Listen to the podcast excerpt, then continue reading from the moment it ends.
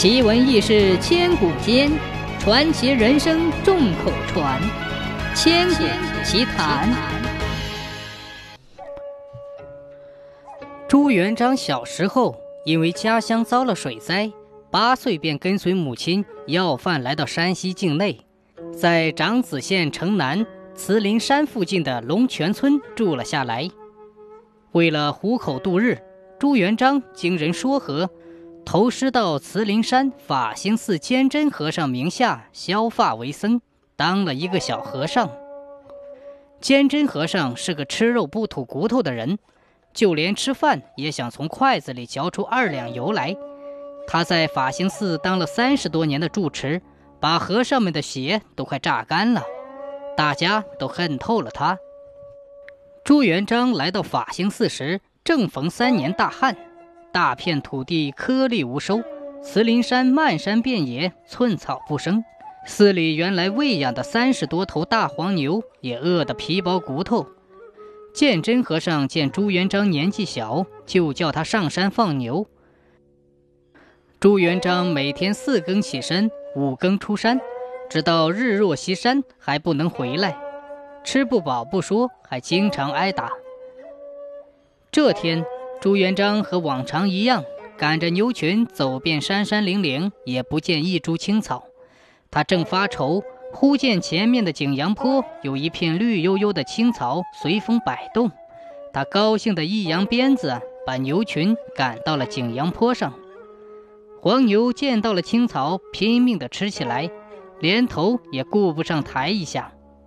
说也奇怪，这草地大不过一席之地。但不等牛群吃完，新草又长出来了。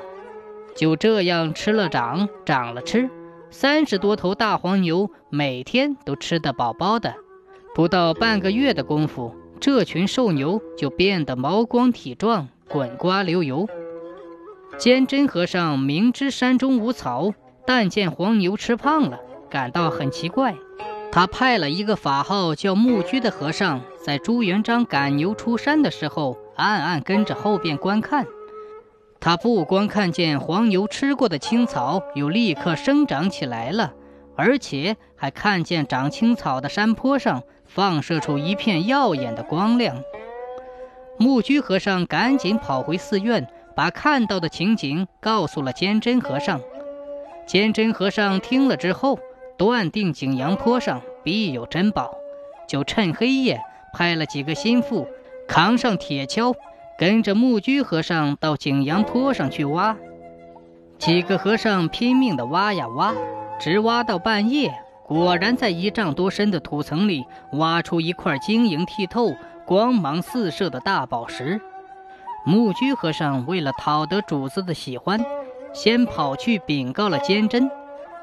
坚真和尚立刻派人赶了八头大牛，提了八根大绳，连夜把宝石拖了回来。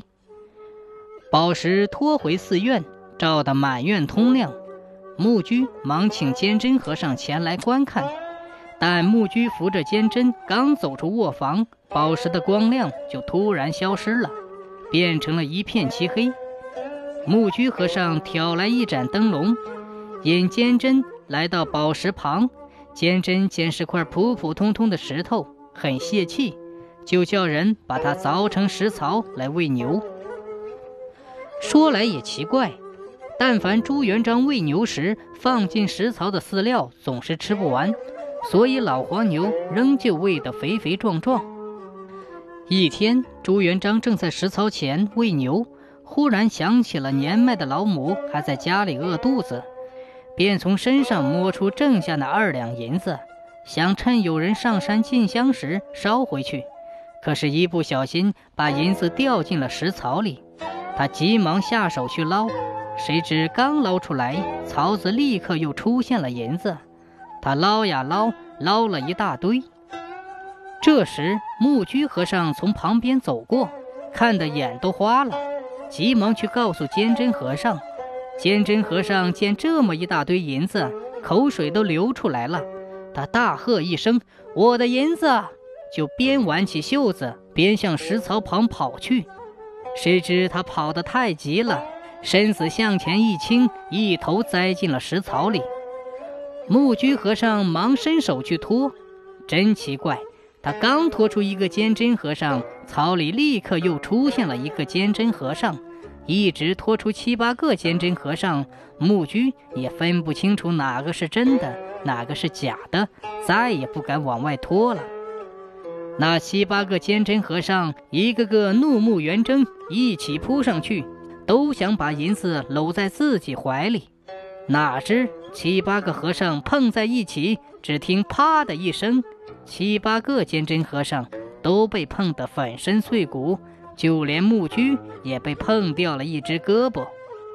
坚贞和尚被碰死以后，法兴寺内的大小和尚都为了除去山中的大害，合掌称贺，一致推荐朱元璋当了法兴寺的住持。朱元璋把捞出来的银子一半分给了全寺的和尚，一半留作了修建寺院。随后又把那个石槽凿平、磨光，从牛棚里移出来，竖立在山门前。